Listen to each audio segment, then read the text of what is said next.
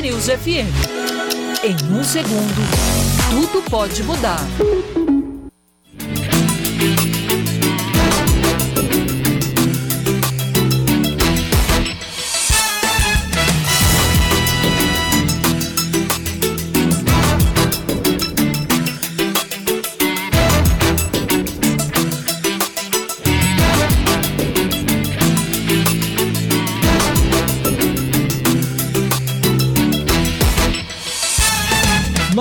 Horas mais 22 minutos na Paraíba 922. Então fique com a gente, continue com a gente, porque já já começa o Band News Manaíra, primeira edição. É só o tempo de Luiz Megali, Carla Bigato, Sheila Magalhães voltarem e se despedirem de você, ouvinte aqui de João Pessoa. Na sequência, portanto, Band News Manaíra, primeira edição comigo e com Cláudia Carvalho. 922. Aconteceu um fato aí do seu lado? O Brasil todo fica sabendo pelos nossos microfones. Na Band News FM, as notícias que te interessam têm sempre prioridade. Conectamos todas as regiões do país e abrimos espaço para um amplo debate sobre política, economia, comportamento e as diferenças de visão e entendimento nas várias regiões do Brasil. Uma rede dinâmica, com tecnologia de ponta, transmitindo jornalismo independente e de qualidade. Band News FM. Em um segundo, tudo pode mudar.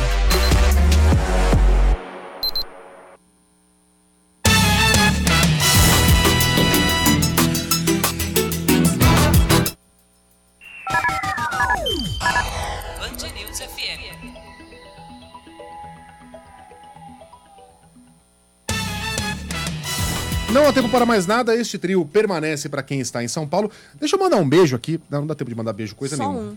Não, manda, manda dá. rapidinho. Não, não vou mandar, não. É. Teria dado.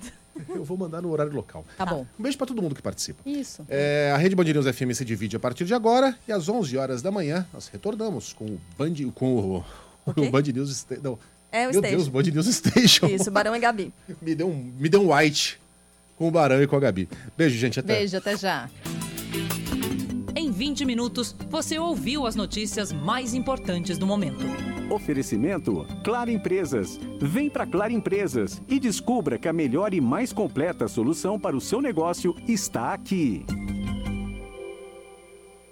Se você tem um negócio, a Claro Empresas tem tudo para você aumentar suas vendas. Confie na internet fixa de ultra velocidade e maior estabilidade do Brasil, confirmada pelo Speed Test. Assine 350 mega com Wi-Fi Plus, telefone fixo e proteção digital por apenas R$ 104,90 por mês. Acesse claroempresas.com.br barra internet ou ligue 0800 720 1234 e aproveite. Claro, sua empresa merece o novo. ArcelorMittal. Aços inteligentes para as pessoas e o planeta.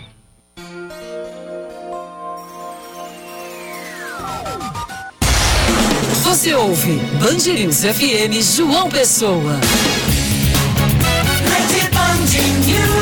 103.3 Band News FM. Em um segundo, tudo pode mudar.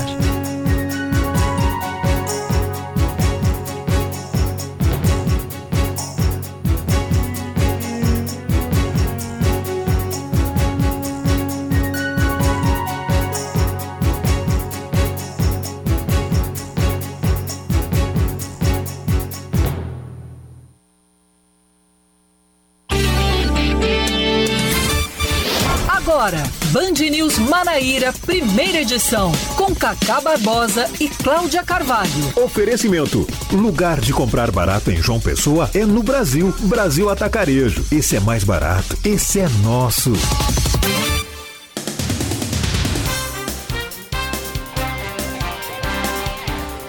Nove horas 25 minutos em João Pessoa, 9 horas 25 minutos na Paraíba. Bom dia, bom dia, bom dia. Hoje é sexta-feira. Chegou ligeiro ela, viu? Dia 4, 4 de novembro de 2022, está começando agora mais um Band News Manaíra, primeira edição, Comigo, Cacá Barbosa e com ela, Cláudia Carvalho. Bom dia, Cláudia. Muito bom dia, Cacá. Bom dia para todos os nossos ouvintes. A sexta-feira que vai ter um final de semana de fato, porque não tem eleição, a eleição acabou. Ufa, acabou! E não, não haverá apuração, não tem nada daquela confusão. Tem nada. Teremos turno. dois dias, Cláudia semana. Carvalho, pra descansar, pra ir à praia, pra curtir. Pra dormir. Pra dormir, pra fazer o que você quiser. Olha que beleza. Então, por causa disso, alegres, felizes que estamos, vamos aos destaques desta sexta-feira, 4 de novembro de 2022. Vamos que vamos!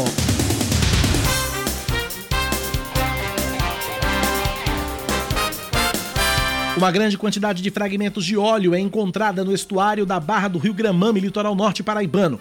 O caso gera preocupação porque o local é habitat natural de peixes-bois e de outras espécies em risco de extinção, como boto cinza, o peixe-mero e o cavalo marinho. A SUDEMA, Superintendência de Administração do Meio Ambiente da Paraíba, disse que ainda não sabe ao certo o volume de óleo encontrado, descoberto na última quarta-feira e que está apurando o caso.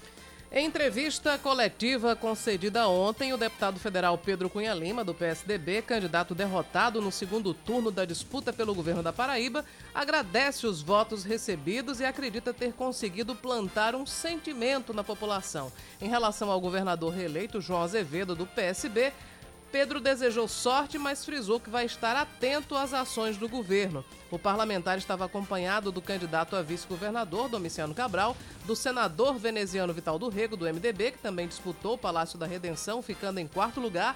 Também estavam lá o prefeito de Campina Grande, Bruno Cunha Lima, além de deputados federais e estaduais eleitos e reeleitos.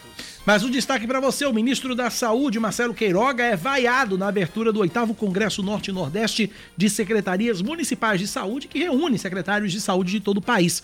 De acordo com a coluna Painel da Folha de São Paulo, o paraibano reagiu às vaias chamando a plateia de covarde. A resposta de Queiroga fez com que as vaias se tornassem ainda mais intensas e diversas pessoas deixaram o auditório do Centro de Convenções de Aracaju durante a fala do ministro. O evento chegou a ser encerrado mais cedo devido ao clima de animosidade.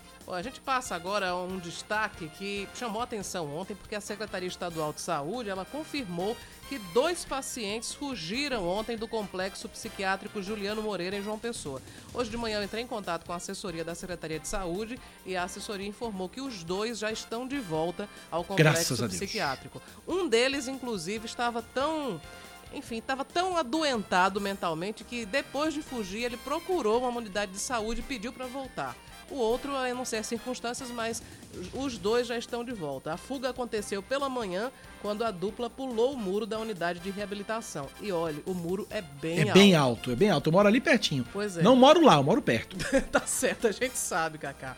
Mas, é, mas os muros, acho que todo mundo praticamente que mora em João Pessoa já passou ali pela, pela Pedro II, na altura do, do complexo psiquiátrico Juliano Moreira. O muro é muito alto, mas mesmo assim, os dois pacientes pularam e em nota a Secretaria Estadual de Saúde informou que os pacientes estavam orientados e um tratamento, estavam em tratamento por dependência química, sendo que um deles estava em internação compulsória, ou seja, é aquele que foi internado contra a vontade. Uhum. E a família certamente não sabia mais o que fazer, pra, até para preservar a integridade dele próprio. Ainda de acordo com a secretaria, foi registrado um boletim de ocorrência e foi aberto também um processo administrativo para apurar como é que essa fuga aconteceu. A transição do governo Bolsonaro para o governo Lula começa oficialmente. O ministro da Casa Civil, Ciro Nogueira, nomeou o vice-presidente eleito, Geraldo Alckmin, para o cargo especial de transição governamental. A nomeação foi publicada na edição de hoje do Diário Oficial da União.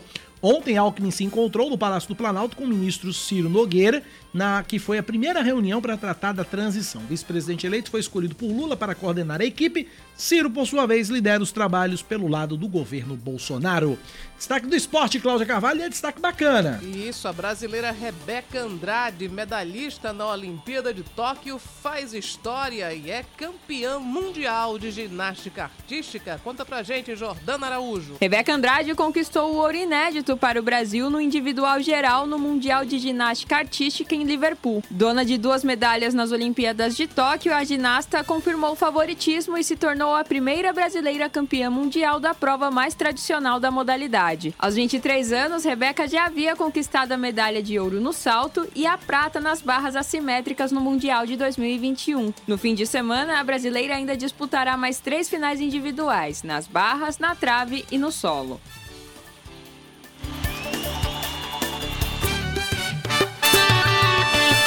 Band News. Tempo. A sexta-feira em João Pessoa deve ser de sol com chuva pela manhã, diminuição de nuvens à tarde, pouca nebulosidade à noite, mínima de 24, máxima de 31. Agora na capital paraibana, ai ai ai, que calor! 29 graus. E vai chover, viu? Tá no Tá com cara de chuva. aqui, Graças a Deus, que chova. pesadas Que sobre que o chova, que chova pra dar uma esfriada. Da, do Sistema Opinião aqui no centro de João Pessoa. E vamos a Campina Grande. Lá a previsão é de sol entre nuvens pela manhã. Também estão previstas pancadas de chuva à tarde e tempo aberto à noite. Mínima de 20, a máxima pode chegar aos 31 graus. E na Rainha da Borborema, nesse momento, os termômetros assinalam 26 graus. 9 horas 32 minutos da Paraíba, 9h32. Você ouvinte interage com a gente pelo nosso WhatsApp no 991119207. 99119207. Participe, interage nos ajude a fazer o noticiário local nesta manhã de sexta-feira, 4 do mês de novembro do ano da graça de 2022. Que beleza, que alegria sexta-feira, Cláudia Carvalho. E o que é que tem no seu clau lendário para esta data tão importante e tão especial para as nossas vidas, que é a sexta-feira? Pois é, a sexta-feira, além de ser sexta-feira, ser véspera de fim de semana, é também, veja só, a gente falou sobre a conquista mais uma vez maravilhosa de Rebeca Andrade e ela que foi fez uma das grandes performances ao som de baile de favela. Isso. Hoje sabe que dia é? Hum. Hoje é dia da favela. Uau. Cacá Barbosa e ouvintes da Band News. Hoje também é dia do inventor e é dia do oficial da reserva. Além disso, a, a data marca os 100 anos desde que foi descoberta a tuba. A tuba. A tuba não, a tuba foi descoberta há muito mais tempo. A, tumba. A tumba! de né, no Egito. Faz 100 anos que ela foi descoberta pelo arqueólogo e egiptólogo inglês Howard Carter. Hoje também é, são passados 15 anos desde o acidente aéreo do bairro Casa Verde, na zona norte da cidade de São Paulo. Cara, Nesse acidente, o avião caiu sobre casas e matou oito pessoas. Falando em aviação, Cláudia Carvalho, em 1933, 4 de novembro de 1933, era fundada a VASP, Aviação Aérea de São Paulo. Eu viajei pela VASP uma vez, graças a Deus que eu não viajei nunca mais. É, pois é. É, também, Cláudia Carvalho, num dia como hoje, em 1939, o primeiro carro com ar-condicionado foi apresentado em um evento em Chicago. E em 1949, era fundada em São Paulo, em São Bernardo do Campo, em São Paulo, a Companhia Cinematográfica Vera Cruz, cujos estúdios ainda existem e são utilizados, acredite você, pela Band. A Band produz pelo menos dois programas lá na Vera Cruz. O Masterchef é produzido lá e eh, o Nós na Firma, que é aquela sitcom do sábado à noite, também é produzida nos estúdios, nos antigos estúdios da Vera Cruz. A Band arrendou e está produzindo por lá. Ah, outras emissoras também produzem programas lá, por exemplo, aquele, eh, por exemplo, The Wall de Luciano Huck é lá. Ah, é? Porque é o seguinte, porque os estúdios da, da, da- da Globo não são tão altos, não tem o pé direito alto. Os estúdios da Vera Cruz são Então, muito. que ser É, é. Tem que ser bem alto. é imensa. E o da Vera Cruz é exatamente bem alto a o parede estúdio. é mais ou menos da altura do, do muro da Juliana Moreira. Talvez um pouco Do maior. Talvez um pouco maior. Mas enfim, é a curiosidade pra você. É, e no dia 4 de novembro de 1969, Carlos Marighella era assassinado aos 57 anos em São Paulo. Guerrilheiro, ele era um dos líderes da luta armada contra a ditadura militar. 9h34 na Paraíba, 9 da manhã, 34 minutos. Fred nos bancários já começa com piada sem graça nessa manhã. Ele disse, ó, Cacá e Cláudia, bom dia. Não teremos terceiro turno domingo? Não. não, domingo não. Ninguém aguenta mais. a na verdade, graças a Deus, parece que nós não teremos. Parece que nós não teremos. Pois é, parece que não teremos nem aqui, nem O na. presidente na- Jair Bolsonaro já, já, Brasil. já designou né, Ciro Nogueira para tocar pelo lado governista a transição. Geraldo Alckmin vai pelo lado lulista para a transição. E, enfim, teremos uma troca de governo sem maiores, do ponto de vista institucional, sem maiores atropelos. Agora, nas ruas ainda permanecem alguns grupos É, o clima ainda permanece. reclamando, estribuchando e por aí vai. E por aí vai. 9 da manhã, 35 minutos, 9h35. Vamos começar esse jornal, Cláudia Carvalho, falando em grupos que estão reclamando, distribuindo, chiando e por aí vai. Um dos manifestantes bolsonaristas que atuavam na interdição de rodovias nos últimos dias foi protagonista de uma das cenas mais inusitadas durante os, durante os atos. Aquele caminhão? Exatamente isso. Ele tentou impedir um caminhão de furar o bloqueio da estrada e acabou sendo levado pelo veículo em movimento pendurado no para-brisa. O motorista É inacreditável. dentro do carro, o motorista pedindo para ele sair e ele lá agarrado. É inacreditável. Nesse vídeo que você se refere, Cláudia Carvalho, gravado pelo motorista, ele próprio narra o episódio. Vamos ouvir. O cara subiu aí, o grevista disse que não vai descer. Parei pra ele descer, ele não vai descer. Ou não, você não quer descer, você vai descer? Você vai descer? Vou parar ali pra você descer, você desce. Beleza? Eu não, não quero confusão, velho. Eu tô trabalhando, eu saí da minha casa, tem três filhos. Não quero problema, certo? Que loucura. Eu vi as imagens. É, tem- é, também. Eu acho que, na verdade, todo mundo deve ter visto, porque esse negócio já viralizou. Viralizou de uma forma absurda. É, e tem imagens, tanto é essa. é, Nós, obviamente, nós no rádio não podemos exibir, exibir as imagens, você ouviu o áudio do vídeo, mas o vídeo é de dentro do caminhão. Essa fala aí, essa declaração, essa, enfim, esse apelo é do motorista que pede para o cara sair e tal. Ele foi deixado no acostamento, né? Foi deixado no acostamento depois, não sofreu nenhum dano físico, mas se arriscou muito. É uma loucura que esse É homem uma fez. loucura, é uma insanidade, na verdade, E né? no meu Instagram tem outro Ai, meu Deus. tão maluco quanto. Porque antes da eleição, ele fez uma, uma promessa. Ele não acreditava que Jair Bolsonaro fosse perder. Aham. Então ele disse: olha, se Jair Bolsonaro. Ele se desafiou, perder, ele se desafiou-se a si próprio. Sim. E da forma mais. Enfim, rasteira. Né? Porque ele disse que Rasteira, arrastaria as nádegas no chão se o presidente perdesse. E aí ele cumpriu a promessa. Então, ele disse de, de um trecho tal ao trecho tal, ele iria fazer isso. Então ele se vestiu, não apenas fez, cumpriu a promessa, como ele fez isso. De verde e amarelo. De verde e amarelo e com a bandeira amarrada no pescoço. Meu Deus do céu, eu fico imaginando. Bom, tem, tem imagens, tem imagens. Impressionante. Não, o nível de tá- radicalismo tá- tá no de seu Instagram, alguns. Cláudia? Está. Vê Tá do seu peixe, por tá favor. nos stories, arroba Cláudia Carvalho Eu vou- deixa eu ver Então, isso. Eu não tô uma- querendo crer num negócio desse, uma, não. um- uma coisa ao Ah, tô- menos ah, peraí. Eu tô vendo aqui. Esse, esse sujeito aqui É sujeito aí. Você tá no ponto em que ele ainda está prometendo é a fazer. aposta, né? Exato. É a aposta. Deixa eu ver se eu consigo abrir o áudio aqui. O áudio é publicável? É, só tem ele fala do- da parte com a, né, com Ah, ok, então não vou colocar o áudio, não. Com, com Aquele nomezinho de duas palavra, letras. mas É, Tá. aquela palavrinha que aquele ser. nomezinho de duas letras. É. Tá. Meu, meu Jesus, e é isso. Ele tá com a camiseta verde. Sim. Agora, pelo menos ele tá de short, né?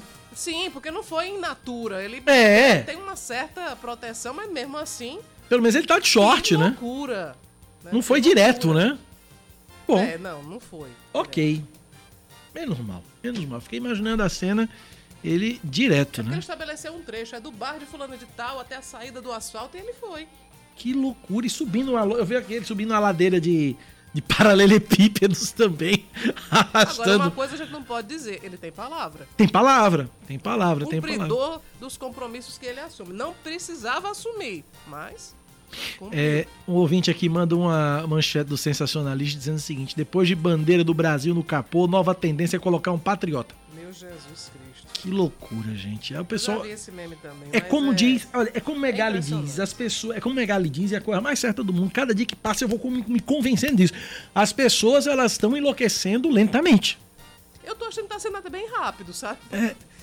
Gente, desculpa, é porque às vezes tem um. um- imagina um cidadão fazer uma, uma promessa como fez esse de, de sair se arrastando no chão se o candidato perder. Tem uns malucos também que apostam casa, apartamento.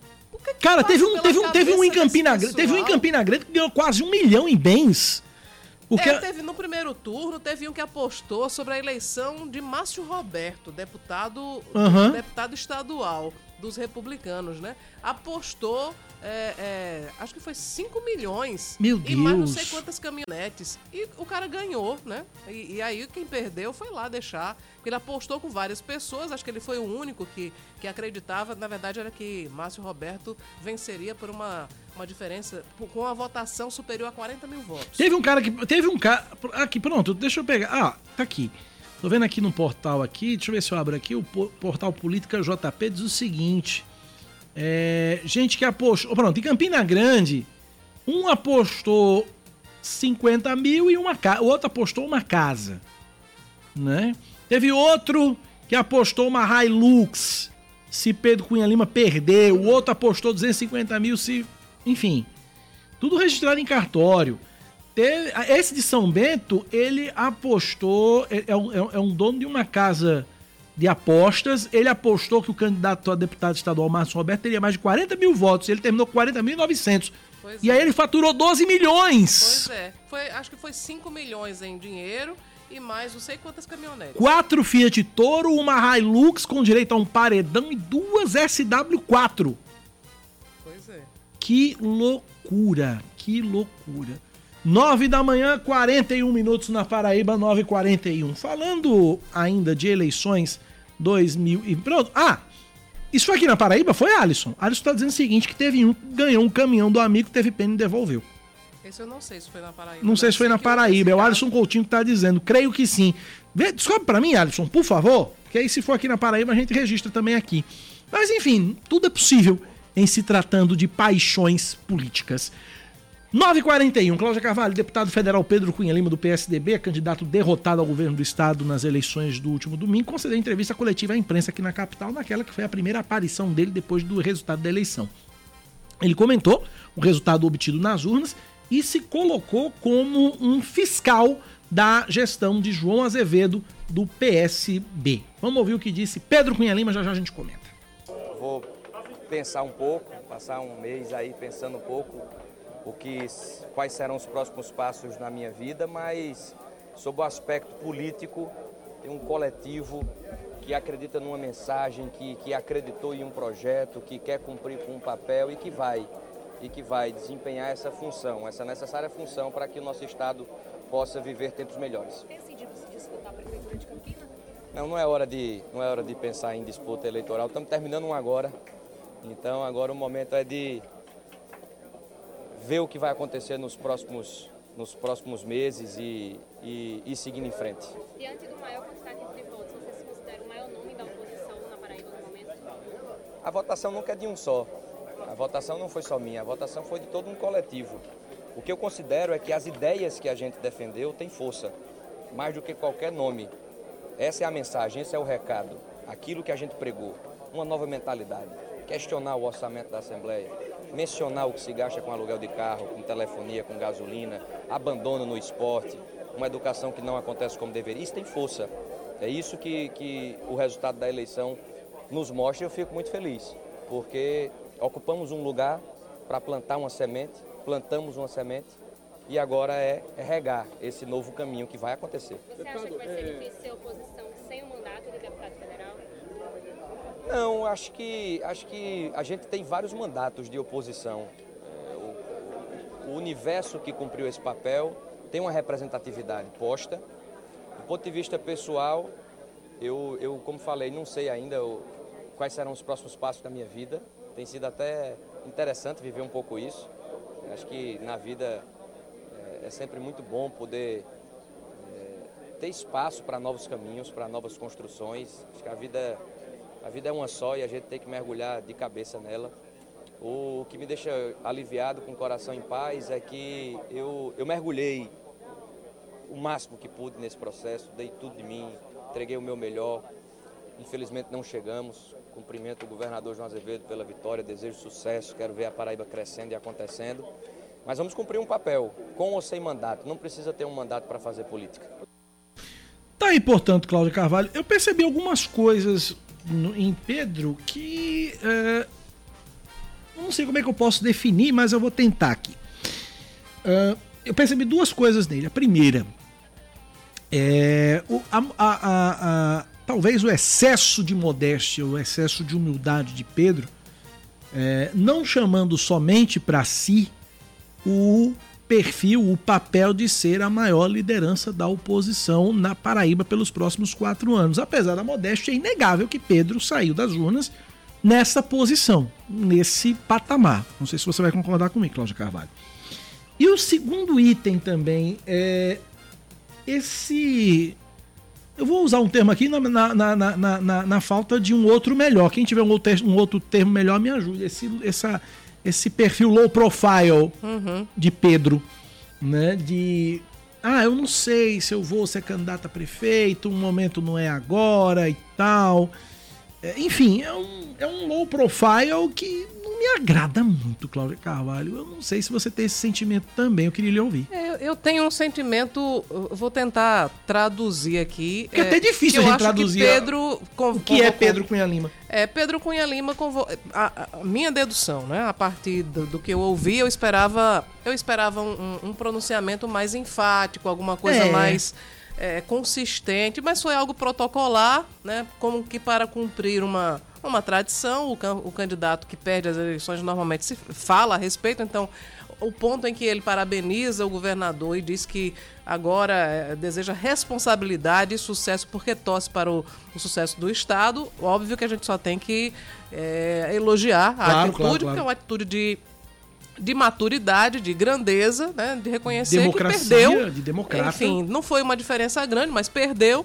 Então, bola pra frente, vida que segue. E, e, o papel da oposição, obviamente, é estar atenta e fiscalizando o governo que foi eleito. Isso é Inclusive, uma eu vi coisa. no, inclusive, eu vi no blog do meu querido amigo, nosso querido amigo Suetônio Souto Maior, que Pedro é o primeiro derrotado em 24 anos que não vai judicializar o resultado da eleição. Exato. Então, eu até fiquei na dúvida se a coletiva seria convocada para isso, porque nas eleições anteriores Cássio judicializou, inclusive depois o TSE acabou dando razão, embora muito tardiamente, mas deu razão a Cássio, afirmando que no pleito de 2014 houve um, um abuso do poder econômico por parte do então governador Ricardo Coutinho. O Ricardo ficou inelegível por causa disso, a inelegib- inelegibilidade dele já acabou, mas isso são águas passadas. Pedro não judicializou, ele convocou a, a- a coletiva para parabenizar o governador, para dizer que o, o- partido dele será a oposição, responsável e tal, que deseja sucesso ao governo, porque isso significará também o sucesso para a Paraíba. Pronto, até aí tudo bem. Agora, o que eu esperava, enfim, mais ênfase sobre o papel de Pedro na oposição e, ao ele, e quando ele não fez isso, a minha interpretação é de que Pedro sai à francesa do cenário político, até porque a gente já comentou aqui que percebeu em conversas aqui em off que Pedro não estava assim tão empenhado, não era uma coisa que ele estivesse tão absorvido, né? Essa, essa eleição. O termo que eu sempre usei no Fora do Ar, Pedro não tinha tesão para ser governador. Pois não é, então eu acho que agora, depois dessa coletiva, me convenci de que Pedro vai cuidar de outras coisas, né? Provavelmente continuar os estudos jurídicos, continuar como professor, que é uma coisa que ele adora, né? E essa área da educação, inclusive ele disse que em relação ao segmento educação, ele vai ser um fiscal muito rigoroso do governo de João Azevedo. Então, para mim foi isso, foi uma forma dele enfim, pontificar o status da oposição, dizer que a oposição está ali encarnada por diversas outras lideranças, que ele cumpriu um papel na eleição de, de fazer o contraponto e até mostrar alternativas para o governo, que a oposição tem um papel muito significativo nesse cenário, até por isso ficou cinco pontos abaixo da votação que teve o governador João Azevedo, mas particularmente eu entendo isso, que Pedro não vai ser o líder da oposição e que provavelmente ele sai de cena para, enfim, cuidar de outras coisas. Eu não vejo aí, Pedro está sem mandato, ainda continua sendo presidente do PSDB da Paraíba, mas acho que ele vai se dedicar a outras atividades que não sejam a política partidária. Tem uma, tem uma, tem uma. Sobre a questão do fato dele ser presidente do PSDB, uma outra informação é que Pedro vai deixar a presidência do partido. Pedro vai deixar a presidência do partido e deve entregá-la, eu digo deve, não digo vai, deve entregá-la a Romero Rodrigues. Romero Rodrigues recebeu um convite de Pedro Cunha Lima para retornar ao PSDB, talvez com o objetivo de entregar a presidência do partido a Romero. E ontem, eh, ontem, na- ontem, durante uma entrevista, eh, Romero confirmou que recebeu o convite para deixar o PSC, pelo mesmo motivo que o Rio Carneiro também deixou. Deve, deve deixar o PSC não porque não fez a cláusula a de cláusula de barreira. barreira. Confirmou o convite, mas não disse nem que sim, nem, nem que não. Disse que está analisando o futuro partidário de Romero Rodrigues. Onde é que eu quero chegar com isso? É que talvez com essa saída à francesa de Pedro Cunha Lima do cenário político, pode ser que o líder da, o líder da oposição na Paraíba passe a ser Romero Rodrigues. É, e vai disputar esse espaço com alguém que tem também marcado muito seu território de oposição, que é Nilvan Ferreira. Sim. Nilvan continua aí fazendo muitas críticas ao governo e também se solidarizando a Jair Bolsonaro. Enfim, Nilvan também tem um espaço muito grande Tem, nessa, sim. nessa Verdade. oposição. Tá? Também foi muito bem votado, especialmente na região metropolitana. E Nilvan é um nome muito cogitado, muito cotado, com fortes chances de disputar a prefeitura de João Pessoa nas próximas eleições. E se a votação de Nilvan se repetir né, na- na- nas urnas aqui em João Pessoa, Cícero Lucena tem, pela, à vista aí uma senhora dor de cabeça. Verdade. 9h51 na Paraíba. Olha, a equipe do presidente eleito Luiz Inácio Lula da Silva está propondo aí uma PEC, uma proposta de emenda à Constituição, para aumentar os gastos e garantir o pagamento do Auxílio Brasil no valor de 600 reais. Essa PEC deve flexibilizar aí 70 bilhões de reais e foi anunciada ontem pelo vice-presidente eleito que vai coordenar a equipe de transição, Geraldo Alckmin. Eu estou na linha com o João Bosco, ele é economista e está como secretário de Desenvolvimento Econômico e do Trabalho de João Pessoa, mas a gente não vai conversar com o secretário, a gente vai conversar com o economista João Bosco para tentar entender os impactos dessa medida. João Bosco, bom dia, bem-vindo à Rádio Band News FM, satisfação falar com você. É, bom dia, Cacá, bom dia, Cláudia, bom dia a todos os ouvintes aí da Band, né? Pois é, o, o, o que que o governo agora eleito, né, já está trabalhando na transição, e este é um momento, Cacá, de se negociar com o Congresso, não apenas com o, o governo que está saindo, né? E, o- e o porquê de fazer isso agora? Primeiro, pelas questões legais, que você tem que trabalhar o orçamento agora, ele já está tramitando no Congresso, né? E o segundo aspecto é que você não sabe como vai se comportar a nova composição da- das duas casas né, no próximo ano, até porque tem se divulgado de que ela é, a, a preço de hoje, majoritariamente conservadora. Então, por isso que o, o governo eleito está fazendo essa negociação agora com o Congresso, no sentido de quebrar o teto de gastos para retirar desse teto algumas despesas, não apenas para o Bolsa Família, mas para os aspectos sociais, que é o mote da campanha do presidente eleito Luiz Inácio da Silva. Hum. Cláudia Carvalho. João, uma das grandes dúvidas, e mesmo antes da eleição já se apontava que não, exigi, não existia previsão no orçamento de 2023 para continuar pagando o auxílio de 600 reais. Então, essa negociação com o Congresso passa por uma alternativa para furar o teto de gastos? Como é que vai ser possível né, para o novo governo arcar com esse compromisso? Pois é, o, o- o orçamento ele já estava estabelecido e, e o teto de gasto, até para que o ouvinte entenda, ele, ele estabelece como regra, acabando farras do passado, né, de gastos, de gastos sem limites, né, ele estabelece que eh, o governo ele só pode estabelecer no orçamento as despesas que aconteceram no ano passado acrescido da inflação. Então isso você ingessa de uma certa forma né, as possibilidades de você eh, ampliar né, ao seu prazer determinados gastos.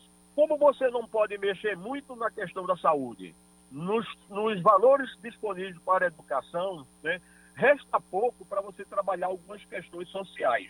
Né? O governo até então, o governo de Jair Bolsonaro, ele não tem como premissa uma base forte na, nos programas sociais, e sim na, na, em trabalhar um ambiente de negócio para fazer com que o setor privado é que gere riqueza e gerando riqueza gera emprego e gera oportunidade. Já o governo socialista, ele tem como a base forte, né, trabalhar as questões sociais para fazer com que isso gere na base uma riqueza a partir da movimentação de recursos e impulsione para cima a movimentação da economia.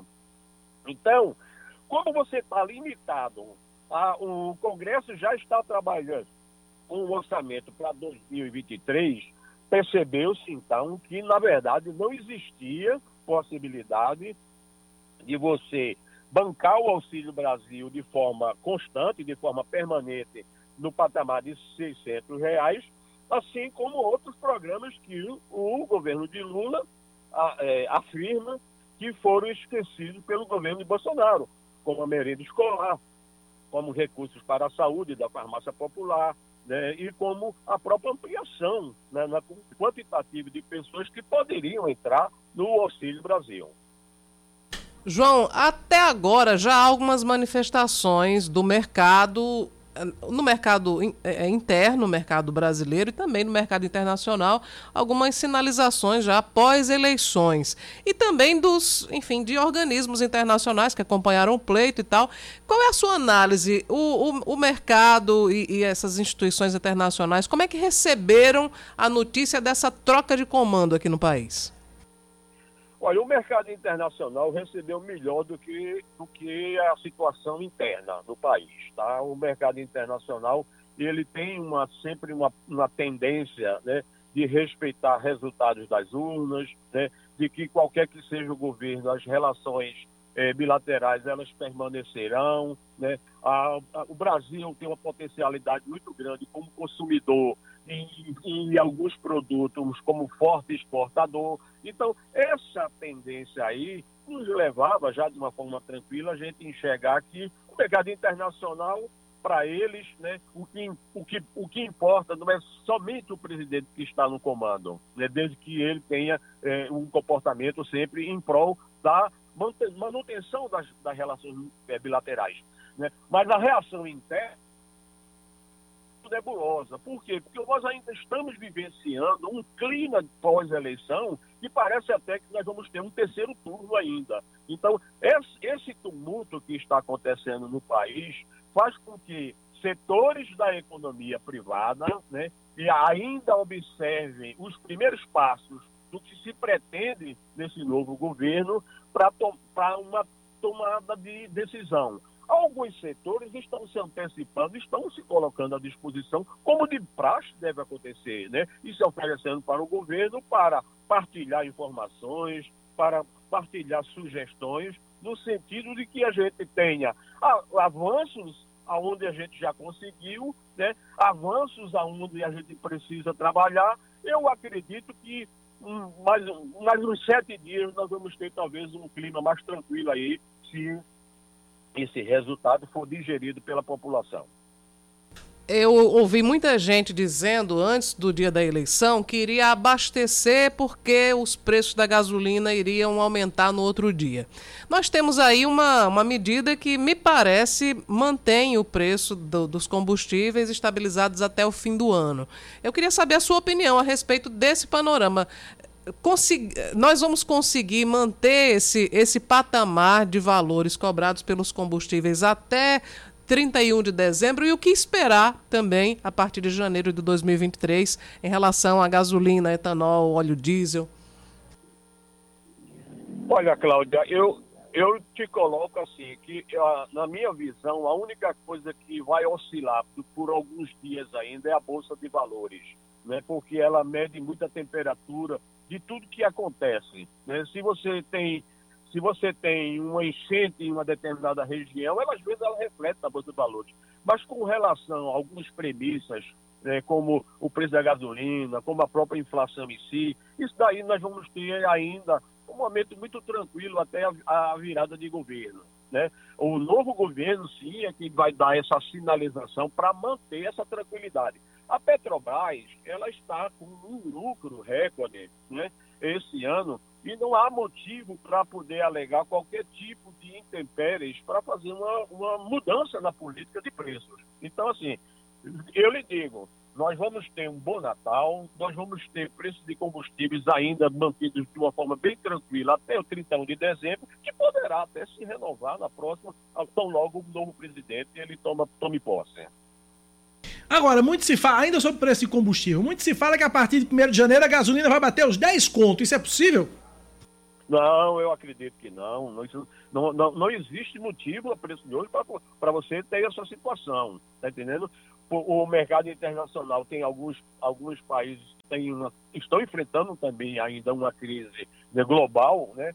Mas ela hoje ela já está bem absorvida. Que a maior crise que nós temos hoje ainda é a guerra da Rússia com a Ucrânia, né? E, e o, o, que poderia afetar seria a questão de gás para alguns países, mas a questão do combustível ela está mantida dentro de um patamar bem tranquilo. Então, não existe motivo para a Petrobras ou quem quer que seja alegar de que nós vamos retomar né, aqueles preços na, na casa de, de, de, de, dois, de dois dígitos, como estão dizendo. Não existe motivo. O mercado hoje ele não sinaliza para isso aí, não.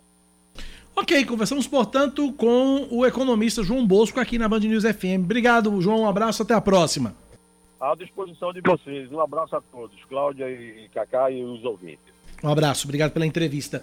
10 horas, 1 minuto, que faremos? Faturaremos. E depois? Retornaremos. Instantes. Band News FM. Em um segundo, tudo pode mudar. Estamos de volta com o Band News Manaíra. Eu queria mandar um abraço para o nosso ouvinte, o Sivan Ramalho. Estava falando aqui sobre o, a questão dos combustíveis. E ele disse que se a PEC dos combustíveis for considerada inconstitucional, os preços voltam aos patamares antes da eleição e ela ainda vai ser julgada pelo Supremo Tribunal Federal. Maravilha, obrigado pela contribuição. E agora a gente vai para os destaques desse bloco. A Prefeitura de João Pessoa segue hoje, sexta-feira, aplicando todas as vacinas oferecidas oferecidas pelo Programa Nacional de Imunização, incluindo as que previnem a poliomielite, a influenza e, obviamente, a Covid-19. Devido ao ponto facultativo para servidores públicos municipais, que segue hoje, e hoje e amanhã as doses estão sendo aplicadas exclusivamente no Mangabeira Shopping, das 8 horas da manhã até 4 da tarde. Para ter acesso às vacinas, não é necessário realizar agendamento. Seguindo com mais destaques, o mercado paraibano conta atualmente com, 200 com 258.438 pequenos negócios, de acordo com a Receita Federal. Desse total, 197.938 se caracterizam como microempreendedores individuais e outros 60.500 são microempresas ou empresas de pequeno porte.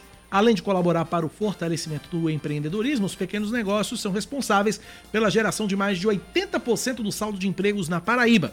De acordo com o CAGED, o Cadastro Geral de Empregados e Desempregados, do saldo total de 17.233 novas vagas criadas de janeiro a agosto de 2022 no estado, 14.388 são resultado da atuação das micro e pequenas empresas. O governador da Paraíba, João Azevedo, deve participar hoje de um ato dos governadores eleitos e reeleitos do Nordeste com a presença do presidente eleito Lula.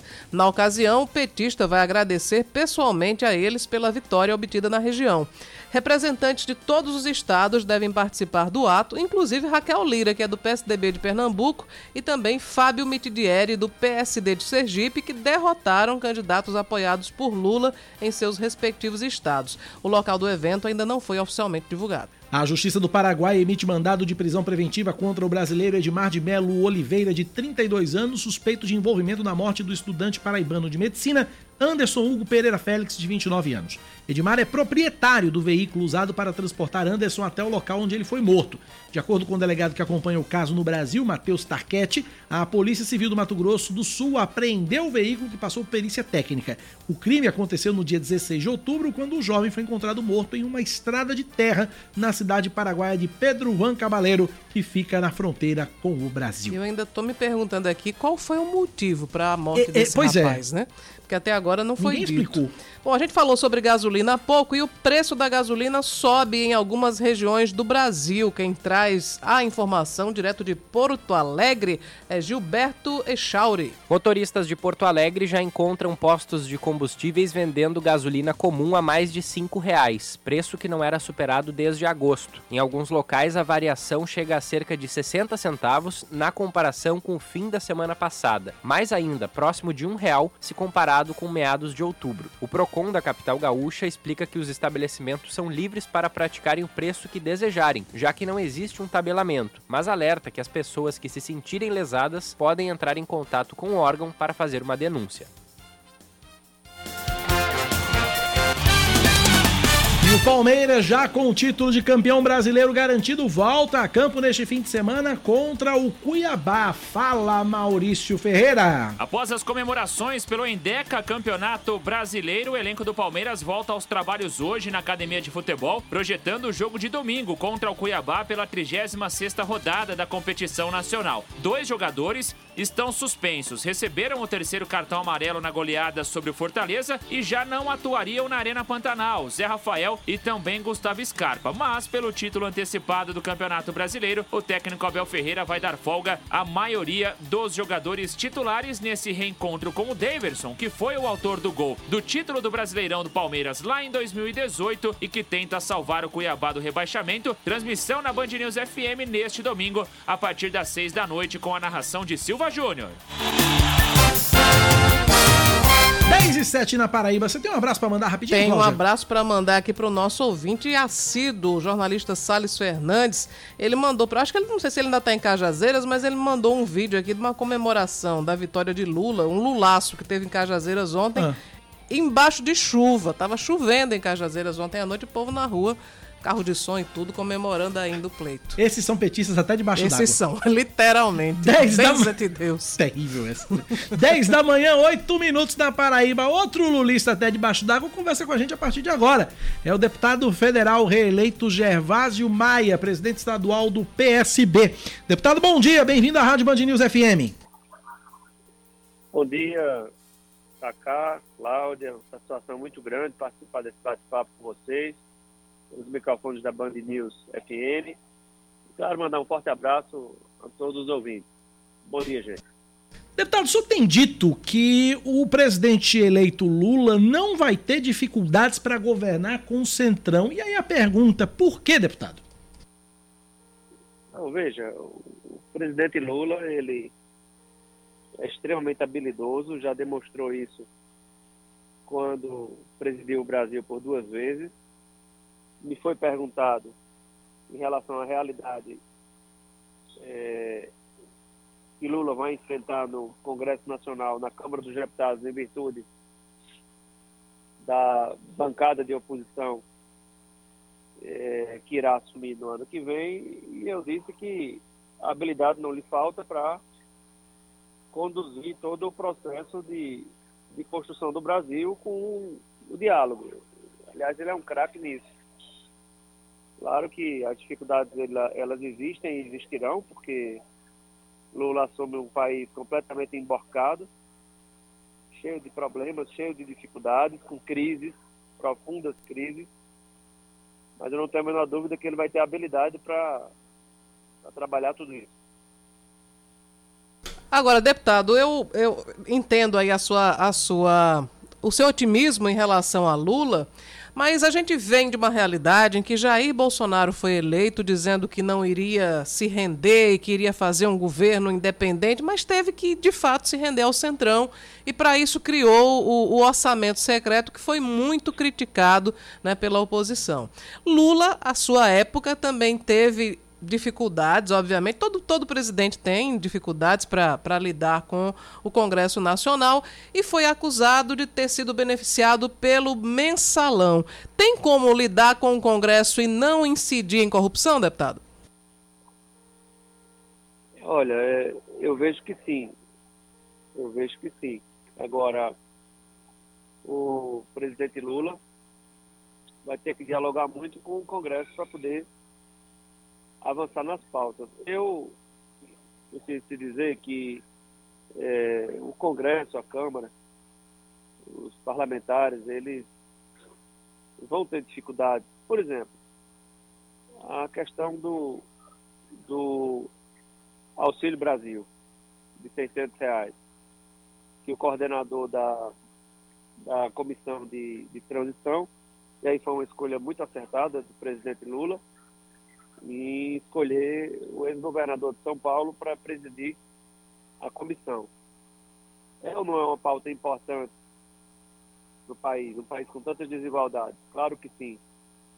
Eu, por exemplo, se fosse citar essa matéria, não vejo nenhuma dificuldade para que ela possa tramitar e ser votada. Inclusive porque o auxílio de 600 reais ele só está garantido até dezembro. Foi uma medida eleitoreira do presidente Bolsonaro, dentre outras medidas eleitoreiras que ele adotou, sabendo das dificuldades do prazo exíguo, do prazo curto, para que as matérias pudessem tramitar no final do ano, para garantir programas como esse. Então, eu não acredito que o, Congresso, o atual Congresso e o Congresso futuro possam se colocar contrários a propostas que venham a ser encaminhadas pelo Poder Executivo e que sejam importantes para o povo brasileiro. Deputado, e qual será, na sua visão, o papel do seu colega de partido, Geraldo Alckmin, que já está cumprindo agora um papel importante na transição, mas eu digo enquanto é, é, mandato mesmo iniciado, como é que vai ser? O, qual vai ser o papel de Alckmin nessa gestão de Lula, na terceira gestão de Lula? Olha, Cláudia, você vê como o Lula está centrado, como o Lula está focado.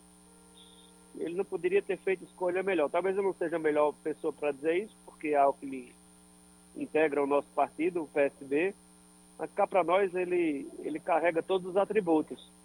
Experiência, foi governador de São Paulo por várias vezes, ele tem trânsito com todos os lados da política, com todos os partidos, tem credibilidade. Então veja como Lula está centrado. Ele escolheu um nome que tinha o melhor perfil para conduzir esse momento que não é um momento fácil.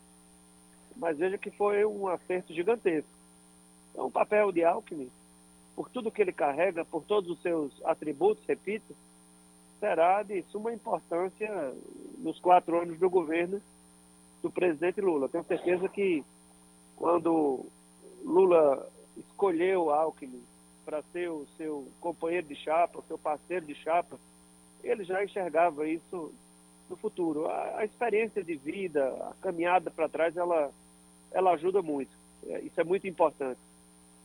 Agora, deputado, é, com relação ainda a Alckmin, é, eu, eu, tenho conversado com, com algumas pessoas fora e tal, com alguns analistas políticos, e eles têm, têm, têm, têm enxergado, por exemplo, que a Alckmin pode vir a ser uh, o, segundo, o segundo homem forte do governo, mas não pelo fato de ser não pela, pela, pelo posto de vice-presidente, mas, por exemplo, ocupar uh, posições que já foram, por exemplo, no passado de José Disseu ou da própria Dilma Rousseff, ser o homem forte do governo depois de Lula. Existe essa possibilidade? É possível isso, deputado?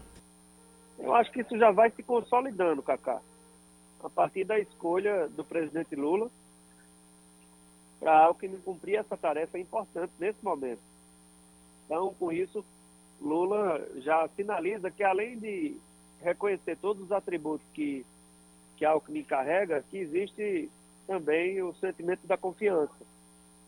E todo mundo sabe da postura, do comportamento, da ética de, do ex-governador e agora presidente, vice-presidente eleito Geraldo Alckmin. Então, não tenho a menor dúvida de que ele vai sim cumprir e já começa a cumprir esse papel importante e poderá sim ocupar espaços importantes aí nessa, nessa construção do diálogo, lado a lado de todo o time, de todos os partidos e, claro, do, do presidente Lula. Ele pode chegar a assumir um ministério e ser além de um vice-presidente? Olha, é difícil a gente fazer essa, é, é, considerar isso nesse momento. Eu não conversei com o presidente Lula é, depois da eleição, não dá para te dizer, mas é, que é um nome preparadíssimo para qualquer situação, não tenho a menor dúvida disso. Ele vai exercer um papel de grande importância nesse processo e nesse desafio que Lula tem pela frente de, de reconstruir o país, de estabelecer a credibilidade que o Brasil, que é um país tão forte, precisa para que a gente possa avançar, crescer, fazer do país um país mais igual, diminuir a desigualdade que é gigantesca, estúpida desigualdade que a gente tem. Então tem, nós temos muitos desafios pela frente. Pode ter certeza que a nossa bancada de oposição vai dar todo o alicerce necessário para que a dupla Lula e Alckmin possam fazer do Brasil um país melhor de se viver. Não tenho a menor dúvida disso. Cláudia Carvalho. É, deputado, eu queria lhe perguntar a respeito dos seus planos para o mandato. O que é que se pode esperar da sua atuação, o senhor que foi reeleito, para esses próximos quatro anos? Qual é a meta de Gervásio Maia? Eu estou muito entusiasmado. Eu nunca estive tão entusiasmado e tão estimulado como estou. Porque, assim, fazer parte do projeto do governador João, a gente pode bater no peito e sentir orgulho da Paraíba, inclusive, Cláudia, em relação a estados maiores, estados mais ricos, porque a Paraíba está bem arrumadinha, financeiramente, economicamente, as obras acontecendo nos 223 municípios, com dinheiro em caixa. E olha que ao longo desses últimos anos, a Barra não foi nada de boa em relação a, a, ao comportamento do Poder Executivo, do Presidente da República, do atual presidente em relação ao Nordeste e à Paraíba. Então, eu acho que o ano que vem, eu enxergo isso, será o ano das oportunidades. E eu vou me doar ao máximo para que a gente possa servir de, de alicerce, para que a Paraíba aproveite todos os momentos, todas as oportunidades que nós vamos ter pela frente, até porque o governador João tem uma relação muito boa com o vice-presidente Geraldo Alckmin, do nosso partido, repito mais uma vez, isso abrirá, não tenho a menor dúvida, todas as portas do governo federal, do, do governo Lula, para que a Paraíba possa avançar em projetos ousados, já defendidos pelo governador João, que inclusive hoje fez uma entrevista muito boa na Folha de São Paulo, uma entrevista em que lhe foram feitas muitas perguntas sobre projetos estruturantes para o nosso Estado, duplicação de rodovias, as rodovias federais, um hospital importante para atender o sertão da Paraíba, o terceiro eixo. E, aliás, Cláudia, Lula até falou nisso naquele dia que ele anunciou o apoio ao governador João no segundo turno, o terceiro eixo da transposição das águas do Rio São Francisco. Não tem muita coisa boa para ser trabalhada, nossa responsabilidade é muito grande e eu vou me doar muito para que a gente possa aproveitar cada minuto dos próximos quatro anos ao lado de Alckmin, de Lula e com João Azevedo. Deputado, agora deixa eu lhe fazer uma pergunta mais aqui para Paraíba e para os assuntos da nova eleição que já está em campo aqui no estado, que é a da Assembleia. Como é que o PSB vai se, vai se posicionar né, na sucessão pelo comando da Assembleia? O PSB tem, se não me engano, são seis deputados eleitos, né, seis deputados estaduais eleitos. Vão com o Adriano Galdino ou não está definido ainda? Olha, o PSB tem seis deputados eleitos muito preparados, com muita experiência. Alguns já, já militam na Assembleia, outros estão chegando pela primeira vez, mas também carregando uma bagagem de muita experiência. A exemplo do estreante, ex-prefeito de São José de Piranhas, deputado eleito Chico Mendes. Então, nesse arco de alianças que se formou é, em torno do governador João, nós temos muitos nomes com preparo para participar da, dos espaços importantes que existem na Assembleia Legislativa, não apenas em relação à mesa diretora, mas também em relação aos espaços nas comissões, nas lideranças. Eu não tenho a menor dúvida que, com muito diálogo, e eu sei que o governador estará pronto para contribuir, mas isso é muito mais um tema inerente aos que foram eleitos, aos que integrarão a próxima legislatura na Assembleia Legislativa. Claro que o que o nosso partido puder auxiliar e contribuir, nós estaremos contribuindo para somar forças e que a gente possa ter uma Assembleia bem sintonizada, forte, para ajudar o governador João a fazer e, e fazer desse momento que a gente vai ter de oportunidade com Lula pela frente, com Alckmin, em uma soma positiva para que a Paraíba possa ganhar mais e mais. Então o partido não vai opinar na orientação aos deputados. Eles é que vão decidir entre si que postura vão adotar, é isso? Não, veja, eu estou falando aí uma opinião minha, Gervásio opinando. Eu acho que esse é um assunto muito mais reservado aos deputados estaduais, aos que estão na Assembleia Legislativa. E o que eu estou dizendo é que se o partido, se nós pudermos ajudar em alguma coisa, nós estaremos prontos para auxiliar. Mas, repito, esse é um assunto muito mais da Assembleia. Ok, conversamos, portanto, com o deputado federal reeleito Gervásio Maia, presidente estadual do PSB aqui na Paraíba. Deputado, um abraço, sucesso, parabéns pela reeleição, até uma próxima. Acá, muito obrigado, Cláudia, valeu por tudo, bom demais esse bate-papo, gostei demais das perguntas. Um forte abraço aí para todos os ouvintes e fiquem com Deus. Valeu, gente. Um abraço, obrigado, deputado. 9 não, 10 da manhã, 21 minutos, 10 e 21. Cláudia Carvalho, o que faremos? Faturaremos e mais na uma sequência? vez e retornaremos Já, em já. seguida. Tchau. Band News FM. Em um segundo, tudo pode mudar. Band News FM. Em um segundo, tudo pode mudar. Você está ouvindo Band News Manaíra, primeira edição.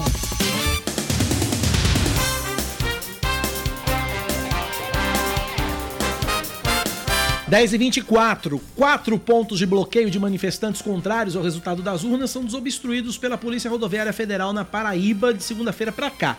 De acordo com a PRF, os agentes estão atuando, autuando os veículos que interrompem, restringem ou perturbam a circulação nas vias com multas de até R$ 17.600. Os primeiros bloqueios aconteceram na segunda-feira, logo depois do resultado do segundo turno, na capital paraibana, próximo ao viaduto do Cristo. No mesmo dia, outros dois pontos foram registrados, um na entrada de Campina Grande e outro em João Pessoa, na comunidade Gauchinha. Na terça-feira foi registrado outro bloqueio em Campina Grande, também no girador da entrada da cidade. Nesse caso, a PRF informou que depois de esgotados todos os meios de negociação e diante da insistência dos manifestantes em permanecerem bloqueando a via, a força de choque da PRF foi acionada e usou tecnologias de menor potencial ofensivo para garantir a liberação do trecho. A Prefeitura de Ingá publica o edital do concurso público com 75 vagas para cargos nos níveis fundamental, médio, técnico e superior. Os salários oferecidos vão de 1.212, que é o salário mínimo, até 10 mil reais. As inscrições começam na próxima quinta-feira, dia 10, pelo site concursos.igeduc.org.br e a taxa varia entre R$ 63 e 92 reais. As provas estão previstas para o dia 5 de fevereiro. Os restos mortais encontrados dentro de uma geladeira no município pernambucano de Itapetim são do paraibano Adonias Ferreira, de 21 anos. Ele morava em Maturéia, no sertão paraibano, e estava desaparecido desde a primeira quinzena de outubro. O material foi encontrado ontem em avançado estado de decomposição, depois que vizinhos denunciaram à polícia um odor forte e a presença de muitas moscas no, no imóvel. Apesar da família ter reconhecido Adonis, o corpo foi levado ao Instituto de Medicina e Odontologia Loca Legal em Recife para a realização de exames que comprovem de fato a identidade dele. Um homem de 27 anos é morto enquanto visitava a casa da mãe em Santa Rita. De acordo com testemunhas, três elementos chegaram, invadiram o local do crime e atiraram em Clayton Clebson Gonçalves de Andrade, que morreu na hora. A polícia militar informou que ele levou tiros na cabeça, no tórax e na coxa. A vítima tem passagens pela polícia por crimes de roubo.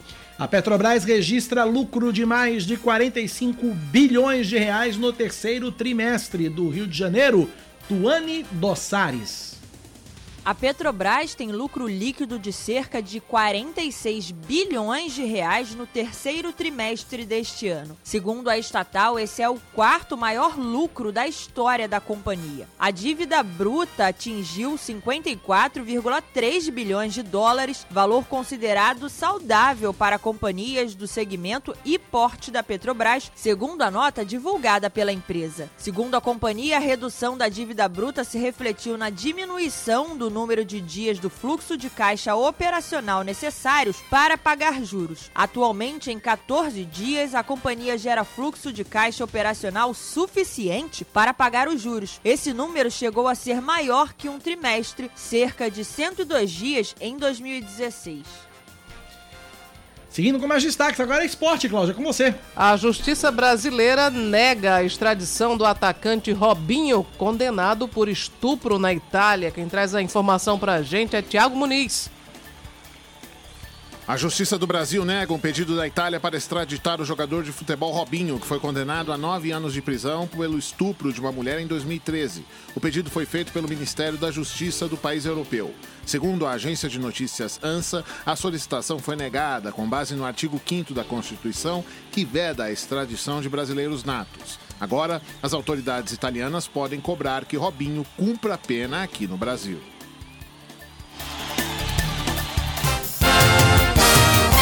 10 horas 28 minutos na Paraíba, 10 e 28. Prazo para apresentação da prestação de contas de final de campanha de quem disputou as eleições no primeiro turno terminou ontem, dia 1 Aliás, ontem, dia 1 não, Leandro Oliveira. Terminou. No dia 1 No dia 1 porque não foi ontem. É. Na Paraíba, quatro dos candidatos que disputaram o governo do estado registraram sobras em suas campanhas e três terminaram devendo. Os dados foram apresentados pelas campanhas da Justiça Eleitoral. De acordo com os relatórios, no primeiro turno, o governador reeleito João Azevedo, do PSB, acumulou uma dívida de campanha de 2 milhões e 900 mil reais. Depois dele, entre aqueles que apresentaram prestações de contas negativas, aparece veneziano Vital do Rego do MDB com 1 milhão e 400 mil em dívida. A campanha do deputado federal Pedro Lima do PSDB, que disputou o segundo turno com Azevedo, apresentou uma prestação de contas final no primeiro turno com déficit de 1 milhão e 100 mil. Somando os três, a, a- a- a- negativa, a baixa, a dívida é de 5 milhões e 400 mil. É, já o comunicador Nilvan Ferreira, do PL, teve sobra de 17.800 reais. A campanha do candidato Antônio Nascimento do PSTU informou ter 3 mil reais sobrando. A Jane Simplício do PSOL terminou o pleito com R$ 7,10 em caixa. E Major Fábio, do PRTB, afirmou ter concluído a disputa com troco de 103 reais, Cláudia Carvalho. Eu tô aqui impressionada, né, com o, o- a sobra do Antônio, Antônio Nascimento, né? Sobrou aí, quanto foi que sobrou dele? 3 mil? Antônio Nascimento, 3 mil reais. O que você lembra que ele teve aqui? Não tinha dinheiro pra nada. Não tinha dinheiro pra... Como é que ainda sobrou? Milagre ainda da sobrou? multiplicação da- do fundão. Atenção, atenção, atenção. Aliás, não tem, eles não têm fundão, eles É, têm tem fundo fundão. partidário. Atenção, atenção, presidente Lula. Pode chamar Pode Antônio chamar Nascimento. Antônio Nascimento pra ministro da Economia, viu? Dá certo, viu? É, nem precisa, agora, se chamando Antônio Nascimento pra ser ministro da Economia, não precisa de PEC. Não tinha nada, ainda sobrou 3 mil. É, não tinha nada, ainda sobrou 3 mil. O cara não precisa de PEC. Não. Chamando Antônio Nascimento, não precisa de PEC. Fazer o milagre da multiplicação da verba. Que coisa sensacional, hein? 10 e meia na Paraíba. É outra também que economiza, que é uma barbaridade. Essa daqui que eu vou chamar agora. Ela entra na piscina com um sorrisal na mão. Não diga Sai de isso. dentro da piscina, o sorrisal tá inteiro. Meu Deus do céu. É, essa é econômica. Fernanda Martinelli, diga que isso é fake news. Bom dia.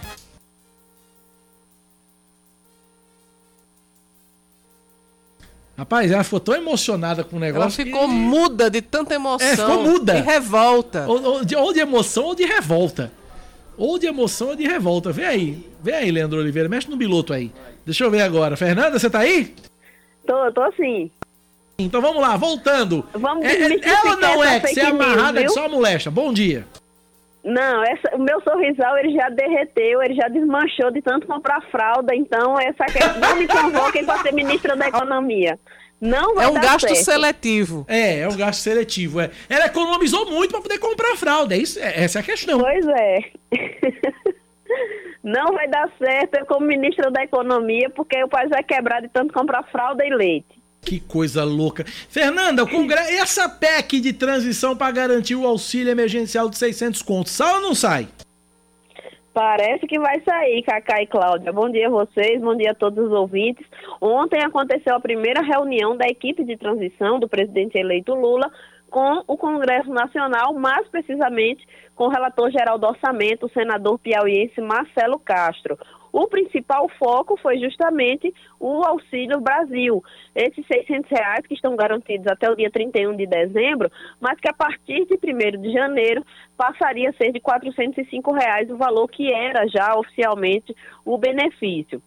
De acordo com o que foi prometido pelos dois candidatos, a tentativa agora é manter esses 600 reais a partir do ano que vem e para isso vai ser necessário sim a elaboração de uma PEC, uma proposta de emenda constitucional, para fazer essa alteração na Constituição e com isso garantir que o teto de gastos seja modificado e os 600 reais sejam garantidos. Além disso, a equipe de transição e o relator do orçamento falaram também sobre o salário mínimo. Mas esse é um assunto para a gente tratar depois das sonoras, depois do que eles falaram em relação à reunião de ontem. O foco realmente é o Auxílio Brasil e a gente vai começar pela fala do coordenador de orçamento da equipe de transição de Lula. O senador eleito pelo Piauí, Wellington Dias, fez uma avaliação da reunião e, claro, enfatizou a prioridade que será o Auxílio Brasil de 600 reais. Vamos ouvir. vai seguir tramitando a, a lei orçamentária. Nela, a equipe técnica vai estar se debruçando até terça-feira, aí sim, para tecnicamente quantificar o valor necessário em cada ponto crítico, em cada ponto que tem hoje insuficiência para garantir as condições de execução em 2023. Ao mesmo tempo, a proposta de uma emenda à Constituição, como já ocorreu, por exemplo, recentemente em relação aos precatórios, em que criam uma excepcionalidade para garantir as condições não é, de legalmente garantir os recursos necessários. Eu digo que um grande desafio é o tempo, ou seja, nós teremos que já na terça-feira ter as condições da redação dessa emenda constitucional, de ter a definição dos valores e, é claro, a posição também é, do presidente eleito, o presidente Lula. Tá, e, portanto, o senador eleito, Wellington Dias, que está fazendo todo esse trâmite do orçamento, e como ele falou, o grande desafio agora é o tempo, porque é, o governo tem apenas dois meses para fazer a transição e, ao mesmo tempo, só tem também esse prazo para que a PEC já comece a ser analisada e seja aprovada pelo Congresso Nacional.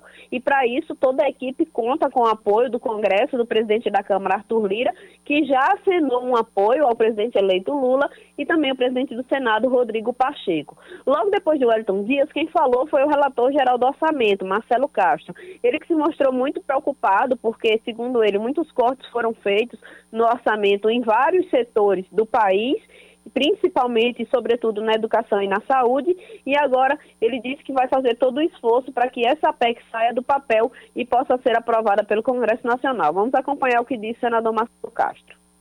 Então, de comum acordo, decidimos levar aos líderes partidários, ao presidente do Senado, ao presidente da Câmara, a ideia de aprovarmos uma PEC em caráter emergencial de transição deste governo para o próximo governo, excepcionalizando do teto de gastos algumas despesas que são inadiáveis, como, por exemplo, o Bolsa Família no valor de 600 reais, que é um compromisso público assumido pelo presidente é Lula, e seria inconcebível que as pessoas 21,6 milhões de famílias, a partir de janeiro, recebesse apenas 400 reais. Então, houve esse entendimento, agora depende de decisão do Congresso Nacional. Tá aí, portanto, o, a PEC né, deve ser realmente votada em caráter emergencial, até porque o prazo de uma PEC varia entre três e seis meses. É, o governo, o novo governo só teria dois meses para que esse novo valor de 600 reais passasse já a valer a partir de janeiro e agora eles têm que correr contra o tempo para aprovação dessa proposta de emenda constitucional. Aí tem dois fatores. O primeiro é que vem sendo divulgado que o novo presidente já teria prometido o valor de 600, mas vai cortar o Auxílio Brasil e vai diminuir para 400 reais. Lembrando que essa volta de 400 reais, ela já estava prevista no orçamento encaminhada pelo governo Jair Bolsonaro ao Congresso Nacional desde julho. Então, assim, não tem relação com o novo governo, apenas a lei de diretrizes orçamentárias e a lei orçamentária anual já previam essa diminuição do Auxílio Brasil. Agora a equipe de transição vem aí batalhando para saber se vai ser possível a elaboração e a aprovação dessa PEC. E um segundo ponto é o salário mínimo, porque o presidente eleito havia prometido um ganho real, né, um ganho acima da inflação, mas na reunião da próxima terça-feira é que esse fator do salário mínimo vai começar a ser conversado conversado, porque para caber no orçamento do ano que vem, já que a lei orçamentária anual já foi enviada para o Congresso, teria também que ter uma outra alternativa, como aconteceu no Auxílio Brasil com a construção da PEC. Então, na próxima terça-feira, eles começam a ajustar e conversar de que forma seria possível chegar a um aumento maior do que está previsto no orçamento para o salário mínimo. De acordo com a lei de orçamentária anual, o salário para o ano que vem está previsto em 1.294 e o novo governo quer chegar pelo menos em 1.358 e para isso também vai precisar contar com a ajuda do Congresso Nacional. Eu vou para vocês e um bom final de semana. Para você também, Fernanda Martinelli, um excelente fim de semana para você. 10 da manhã, 38 minutos, 10 e 38. Olha aí, Fernanda Martinelli que tá gastando dinheiro com fraldas e tudo mais, uhum. olha, pelo calendário é Black Friday cai no dia 25, mas se pesquisar, vai encontrar um monte de desconto que vale pro mês inteiro, inclusive as fraldas do menino de Fernanda. Quem tem as informações de São Paulo é Baiara Bastianello. Black Friday virou Black November. Com o tempo, o comércio percebeu que fazer um mês de ofertas trazia mais vantagens que concentrar tudo numa sexta-feira. Na loja em que o Thiago Pierrot trabalha, já é assim o cliente ficava com muita expectativa somente naquele dia. Ah, vamos segurar nossas compras só pra, somente para aquele dia. E o que a gente identificou? Vamos chamar o cliente mais vezes durante o mês para que nosso potencial de compra ele aumente. O especialista em gestão de negócios, Ricardo Melo, diz que as lojas têm muitas vantagens em trocar um dia por um mês. Se eu tenho mais tempo do cliente dentro da minha loja, provavelmente maior a chance que eu tenho de vender outros produtos que não só esses produtos que estão promocionados. Em uma outra loja de eletrodomésticos na zona norte de São Paulo, a estratégia é espalhar ofertas relâmpago ao longo do mês. Hoje entrou o fogão, de R$ 1.499 por 999 reais. Depois é a vez da geladeira, que também vai vir com um desconto de 500 reais. A gerente Carla Liucci explica que as promoções valem só para um dia e não para Black Friday. Antecipamos algumas ofertas que valem um dia. Essas ofertas elas chegam até 80% de desconto e não estarão mais baratas no dia 25. A costureira Sônia de Souza raspou o dinheiro do cofrinho e já foi às compras. Ela quer uma cozinha com tudo novo. Compra à vista, não fico devendo e vou ter minhas coisas com desconto de novembro. Para garantir que o preço seja mesmo uma promoção, alguns sites fazem comparações com períodos anteriores. É o que a escritora Neuza Neumann está fazendo, cotando no online e na loja física. Também a lista de itens para Chácara Nova tá bem grande. Eu pus aqui que vai o fogão, o micro-ondas, eu preciso a lavar-roupa, eu preciso de. Não, você precisa saber do quê? Ganhar na Mega Sena, né? Acertou, amiga. Planejando, Cláudia, gastar algum trocadinho nessa Black Friday, Black November, seja lá o que for? Eu tava planejando, até postei lá no Instagram que eu ia. Acho que foi na segunda-feira que eu coloquei lá que ia procurar a autobiografia de Mono Vox do YouTube. Certo. O livro se chama Surrender: 40 Canções e uma História. Uhum. Fui para as livrarias de João Pessoa, nenhuma delas tem. Então o jeito que teve foi eu comprar na internet. Mas nem lembrei da história da Black, Black Friday, Friday, né? porque fã não pensa, né? É, é, Fã não pensa, fã, Fã não pensa. simplesmente age. É, eu, eu, a última, a última promoção que eu, que eu encontrei, que eu aproveitei na Black Friday, eu acho que tem uns dois anos isso. Tem uns dois anos isso, ainda era na pandemia. Foi quando, foi quando eu comprei a minha Alexa. Hum. Quando eu comprei a minha Alexa, eu comprei uma Echo Dot. é, na época, não sei nem quanto é que tá hoje.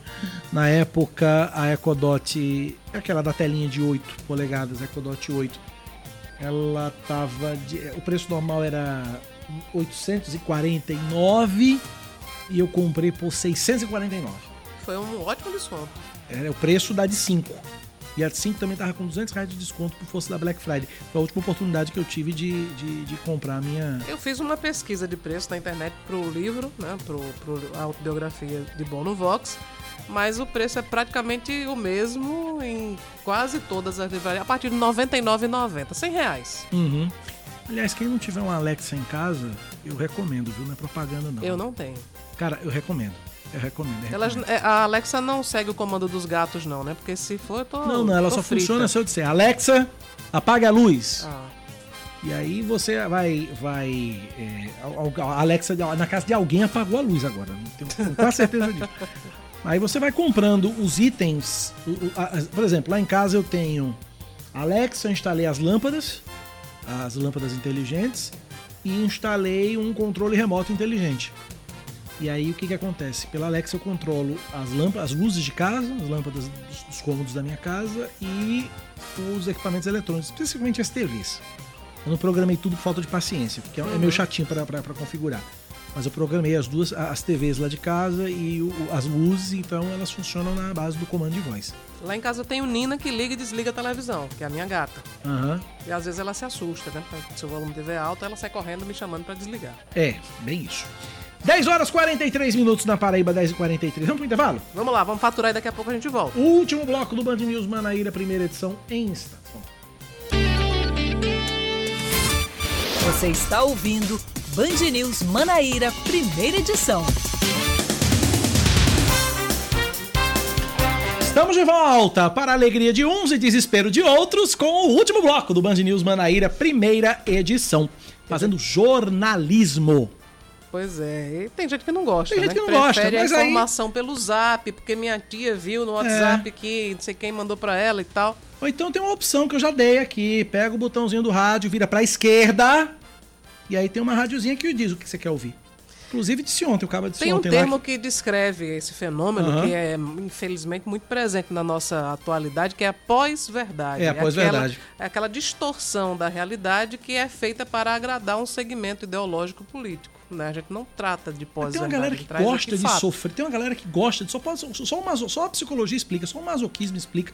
Uma galera que gosta de sofrer quando a gente dá notícia aqui, quando a gente faz jornalismo aqui, né? Fica no WhatsApp mesmo. Mas deve ser isso, é no- o hábito é. já, já tá meio que acostumado a receber aquilo que agrada, É. né? Então, após verdade. Aí fica ouvindo que não E a agrada, é no- sofrer. notícia é assim. Não é- sofra é- não, amigo. Às vezes agrada, às vezes não, mas é o que tem. É, É. é como a vida, né? às vezes vida. agrada, às vezes não. Não sofra. Mas é a realidade. Então vamos para Vamos os lá para mais destaques. destaques, para o sofrimento da galera? Vamos lá. Tá, em entrevista ao jornal Folha de São Paulo, na edição de hoje, o governador reeleito da Paraíba, João Azevedo, afirmou que o presidente Jair Bolsonaro poderia ter vencido as eleições se tivesse adotado uma postura mais humanitária no período mais crítico da pandemia no país. Na entrevista, Azevedo avaliou que o uso da máquina pelo governo Bolsonaro provocou o resultado apertado da disputa contra o presidente eleito Luiz Inácio Lula da Silva. O governador ainda creditou a derrota de Bolsonaro a um conjunto de fatores, entre eles a ação do ex-deputado Roberto Jefferson, que teria influenciado principalmente os eleitores indecisos. Agora, tem um trecho da entrevista que eu pincei aqui, que eu achei bem interessante, que ele foi perguntado, Hum. João Azevedo foi perguntado, a respeito da possibilidade de ter uma reconciliação com Ricardo Coutinho e com o veneziano Vital, Eita, e que já foram seus aliados. Eu vou reproduzir aqui a resposta dele. Ah. Diria que é improvável. O ex-governador tem um rumo completamente diferente daquilo que acredito de fazer política. Não tenho nenhum problema pessoal com o senador, entretanto, ele escolheu o caminho diferente. Vamos lá, vamos seguir com mais destaques para você aqui na Band News. A Paraíba ocupa a oitava posição no ranking de qualidade da rede, sim, a rede nacional para simplificação do registro e da legalização de empresas e negócios, reduzindo o tempo médio de abertura de empresas. No mês de outubro, de acordo com a Receita Federal, esse período chegou a 20 horas. O ranking leva em consideração o tempo de registro e a quantidade de aberturas de empresas realizadas em cada estado. De acordo com a Junta Comercial da Paraíba, no período de 2020 a 2021, no auge da pandemia, o- foi registrado crescimento de 30% na constituição de novas empresas, o que inclui filial e sede e não considera microempreendedores individuais. Dados da JUSEP apontam que em 2019 foram abertas 6.780 empresas e em 2020 6.584. Com a adoção das medidas de desburocratização por, por- por meio da implantação do JUSEP digital, o número saltou de 6.584 para 9.382 em 2021. Uma adolescente de 13 anos é vítima de golpes de faca na cabeça no bairro de Bodocongó, em Campina Grande. O principal suspeito de praticar o crime ontem à noite é o cunhado dela. A vítima foi levada pelo SAMU ao hospital de emergência e trauma, estava consciente e orientada. De acordo com a unidade, foram feitas suturas nos ferimentos que foram apenas superficiais. O suspeito está foragido. Mais um destaque para você. Ah, o idoso de 71 anos de idade é vítima de um golpe. Tem um salário, documentos e dinheiro roubados. O crime aconteceu ontem à noite no centro de João Pessoa. De acordo com a Guarda Civil Metropolitana, o homem foi, foi encontrado no Parque da Lagoa com sinais de desorientação e acredita-se que ele tenha sofrido o golpe conhecido como Boa Noite Cinderela, no qual a vítima é dopada com alguma substância para em seguida ser roubada. Ao recobrar a consciência, ele revelou aos agentes que mora em Bahia e que foi ao banco para sacar o benefício dele. Ao sair da agência, uma mulher bastante solícita o abordou, começou a, a conversar e ofereceu a ele um café, não se lembrando de mais nada a partir daí. É, esse golpe, infelizmente, é bem conhecido. então, o alerta que fica para idosos e não idosos é de não acrescentar. Aquela coisa que a mãe e o pai da gente diz: não aceite coisas de estranhos, né? A gente nunca vale sabe o que é. todo mundo, não só é, pra criançada. Em, em todo o tempo. E tem outras. ah, Encontra uma pessoa muito solícita, você saindo do banco com dinheiro, desconfie, né? desconfie. Aquela história de também um provérbio, né? Quando a esmola é grande, o Cérebro- desconfia. A Polícia Rodoviária Federal tem 48 horas para informar veículos e pessoas autuadas em bloqueios antidemocráticos. De Brasília, o destaque é de João Pedro Melo. O presidente do Tribunal Superior Eleitoral, ministro Alexandre de Moraes, pediu uma intimação urgente, inclusive por meios eletrônicos, do diretor-geral da Polícia Rodoviária Federal, Silvinei Vasques. Esse pedido é para que Silvinei apresente, no prazo de até 48 horas, o relatório de todas as multas aplicadas aos caminhoneiros que não cumpriram a decisão de desobstruir as vias e rodovias em diversos estados do país. Moraes pediu ainda a identificação de todos os veículos e pessoas que foram multadas. Essa decisão determinava a desobstrução sob pena de multa de 100 mil reais por hora ao diretor-geral da instituição, a partir da meia-noite do dia 1 de novembro. até mesmo o possível afastamento dele do cargo ou a prisão em flagrante. Moraes atendeu na medida um pedido do vice-procurador-geral eleitoral, Paulo Gonet, e da Confederação Nacional dos Transportes. No futebol, Piquet, o ex da cantora Shakira, anuncia aposentadoria. Bruno Camarão. O zagueiro Piquet, de 35 anos, anuncia a aposentadoria do futebol. Em vídeo emocionado nas redes sociais, o campeão do mundo em 2010 pela Espanha declarou que a partida deste sábado entre Barcelona e Almeria no Camp Nou será a última da carreira profissional dele. Sempre disse que depois do Barça não haveria outra equipe, e assim será resumiu Piquet. O atleta tinha contrato com o clube catalão até 2024. Ele é o quinto jogador com mais partidas pelo time blaugrana, atrás de Messi, Xavi, Busquets e Iniesta. São 36 títulos no currículo. Bom, tem gente que sintoniza a Band News FM pra sofrer e tem gente que sintoniza a Band News FM pra ficar bem informado. Mandar um beijo pra Helenilda. Helenilda mora no José Américo e disse o seguinte: Olá, Cacá e Cláudia, bom dia. Eu amo ouvir a Band. Toda, toda manhã, ao chegar no trabalho, a primeira coisa que faço é ligar um radinho que tem aqui na cozinha. E depois que sintonizei na Band, sou uma pessoa mais bem informada em vários assuntos. Para vocês, nota 10. Bom trabalho, Deus abençoe. Um beijo, Helenilda. Manda beijo para mim e pra você, Cláudia. Eu queria mandar um beijo para Helenilda também, agradecer pelo carinho. Mandar um beijo para Mário Fernandes, para Peter Medeiros, Francisco Dantas Filho, Moisés Netos, eh, Josirene Chacon, Luciano, deixa eu ver como é o nome de Luciano. Aliás, desculpa, é Lúcia Moraes. Lúcia Moraes. E também é Kátia Lima. William Costa, Flávio Santos, são alguns dos que passaram a me seguir Ah, no bacana. Instagram depois daquela notícia lá do rapaz que fez a promessa e foi cumprir e tal. Ah, que foram ver o rapaz arrastando é, o- o exatamente. brioco no chão, Então, tá muito certo. obrigada a vocês por estarem ouvindo, porque tá- estavam todos ouvindo a Aham. Band News e agora estão também me seguindo no Instagram. Aproveite também, sigam eu, Cacá Barbosa TV, tá bom? Não tem gente arrastando o brioco no chão, mas tem outras coisas mais legais também lá. 10h52 na Paraíba é hora dele. Futebol com Lima Solto.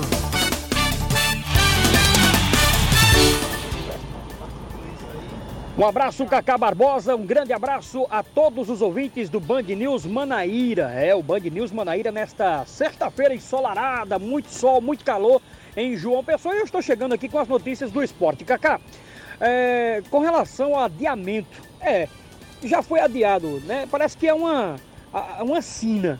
O Campeonato Paraibano de Futebol Feminino, a Federação Paraibana adiou o início. E agora não foi diferente com a terceira divisão, amigo.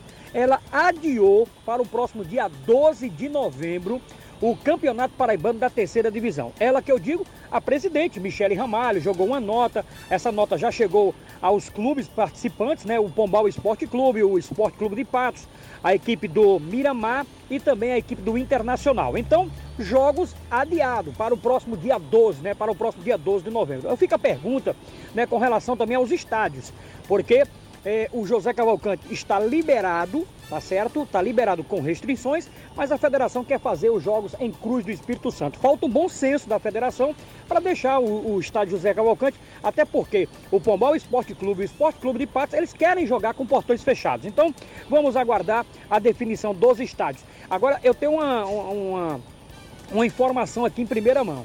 É que olhando o BID, né, que é o Boletim Informativo Diário, apenas o Pombal Esporte Clube, ele, ele tem jogadores suficientes para entrar em campo, para entrar em campo. Nem a equipe do Esporte de Patos, nem a equipe do Internacional, nem a equipe do Miramar tem jogadores cadastrados né, no BID, né, que é o Boletim Informativo Diário. Por isso também, né, que os dirigentes pediram um adiamento, até porque para dar tempo para as inscrições. Agora isso vai enrolando há tanto tempo, né? Mas enfim, a Federação Paraibana realmente está pisando na bola nessas competições. Segunda divisão, pisou na bola. Campeonato Paraibano Feminino também pisou na bola. E agora o campeonato da terceira divisão. Tem que consertar, tem alguma coisa errada aí dentro, viu? É, Cacá Barbosa. Um grande abraço. E o ouvinte fica sabendo de tudo aqui no Band News FM Manaíra, que a gente não esconde nada. Né? Você pode observar aí, procurar informações da terceira divisão, que não tem. Mas aqui na Band News FM a gente deixa o torcedor muito bem informado. Bom final de semana para você, Cacá. Um abraço e até a próxima, se Deus quiser. Valeu, garoto! Muito bem, são 10h55 na Paraíba, 10 da manhã, 55 minutos. Eu acho que tem uma seguidora aqui que chegou pra mim aqui, a Neida Santos, deve estar ouvindo a Band News também, tá me seguindo. Um beijo pra você, Neida. Seja bem-vinda aqui à nossa, à nossa comunidadezinha no Instagram, Cacá Barbosa TV também.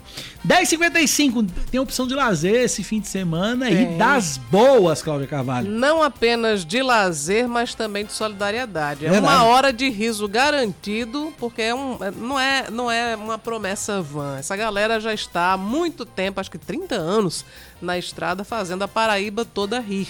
Mas nesse hoje e amanhã, né, é o espetáculo Domésticas Profanas, que é também cenado pelo o mesmo elenco, elenco do, do Pastoril, Pastoril. Profano. Que é maravilhoso. Sobe ao palco por uma causa que tem a ver muito também com solidariedade. E quem vai contar pra gente tudo isso é o diretor, ator, dramaturgo, um grande nome do Um teatro grande paraibano. nome, um grande gênio do teatro Pois paraibano. É, o nosso querido Edilson Alves. Bom dia, Edilson. Seja bem-vindo. Bem-vinda, bem-vinda. Edilson. Oi, queridos. Cacá, Cláudia, que prazer revê-los, ouvi-los pelo menos, né? Sim, é uma causa justíssima, como você falou aí, querida. É isso mesmo. Estaremos hoje e amanhã no Teatro Paulo Ponte por uma causa nobre. Uma causa nobre interna, uma causa nobre social, uma causa nobre para o povo da Paraíba, porque ele conhece o trabalho da gente. E aí a gente quer ver também esse povo hoje e amanhã no Paulo Ponte, não é verdade? E o que, que é o espetáculo Domésticas Profanas, Edilson? Amigo, é na verdade um encontro de quatro domésticas em pleno domingo, em plena folga, elas resolvem se encontrar e discutir as relações com as patroas.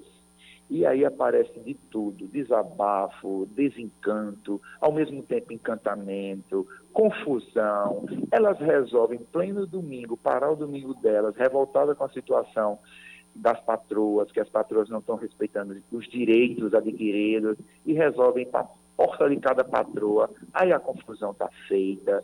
As patroas chamam, os patrões desse caso, né, patroas, chamam a polícia, elas correm, desistem, com a polícia ninguém discutir. Enfim, não vou dar tanto spoiler, porque senão vai perder a graça, mas que a confusão, no bom sentido, claro, está garantida, tá, para quem for assistir. Para quem já viu, revê. Para quem não viu, revê. Hoje ou amanhã. E o ingresso tá no precinho, né, Edilson? E é pra ajudar o nosso querido Tony Silva, né? Exatamente. O Tony né, está passando por um processo de hemodiálise e talvez tenha que entrar numa fila de transplante de rins e a gente, como artista, como amigo, como companheiro de grupo, resolvemos fazer hoje e amanhã um espetáculo para isso. Então, o ingresso, para quem comprar antecipado, é 15 reais, gente. Promocional. Isso não existe em lugar nenhum do mundo. Então, o telefone é simples, é o 9343 Ai, Jesus, perdi agora o número exato. 9343 3313, acho que é isso. Se alguém puder me corrigir aí no fly que alguém mandou para a produção, tem, que eu tô e fora de órbita e às vezes eu não lembro exatamente o número, mas pelo Pix ou pelo Simpla, ou nos pontos de venda na House Sex Shop onde está as pessoas, e na própria Belíssima, no, no mercado público de Mangabeira, você compra o ingresso promocional esse precinho. Porque lá na hora vai ser 30 inteira e 15 estudantes. Qual o número, Cláudio? Diz aí. 99343-7913. 99343-7913 é o, o número do WhatsApp falar, em que as pessoas podem comprar o ingresso. Ou simplesmente, se não tiver tempo para ir, compre o ingresso para ajudar Tony Silva. Pois é, Edilson, um abraço pra você, obrigado pela entrevista e como se diz no teatro, muita merda pra vocês hoje e amanhã. Obrigado, Cacá. Obrigado, Cláudio. Cheiro enorme em vocês. Valeu, obrigado pela entrevista. 10h59, Cláudia Carvalho é um K, é um B, é um. Ô, sim. Acabou, você é ponto final no Band News Manaíra, primeira edição. Deixa eu agradecer o Benedito, deixa eu agradecer o vereador Bispo Zé Luiz, que tá ouvindo a gente. Deixa eu agradecer Flora Agra, que também tá com a gente ouvindo. Obrigado pela sintonia de todo mundo. Segunda-feira a gente volta, logo cedinho, às 6 da manhã. Eu tô aqui no Expresso Band News Manaíra e às 9h20, Cláudia Carvalho chega pra apresentar comigo o Band News Manaíra, primeira edição. Você tem TV hoje, Cláudia? Hoje eu não tenho TV, obrigada Neide Santos, que também tá me seguindo. Pois Valeu. é, então eu tô também às 4 às 6h50 da noite no Brasil, gente Paraíba. Valeu, gente, abraço pra todo mundo. Vem Tchau, bom fim de semana. Tchau.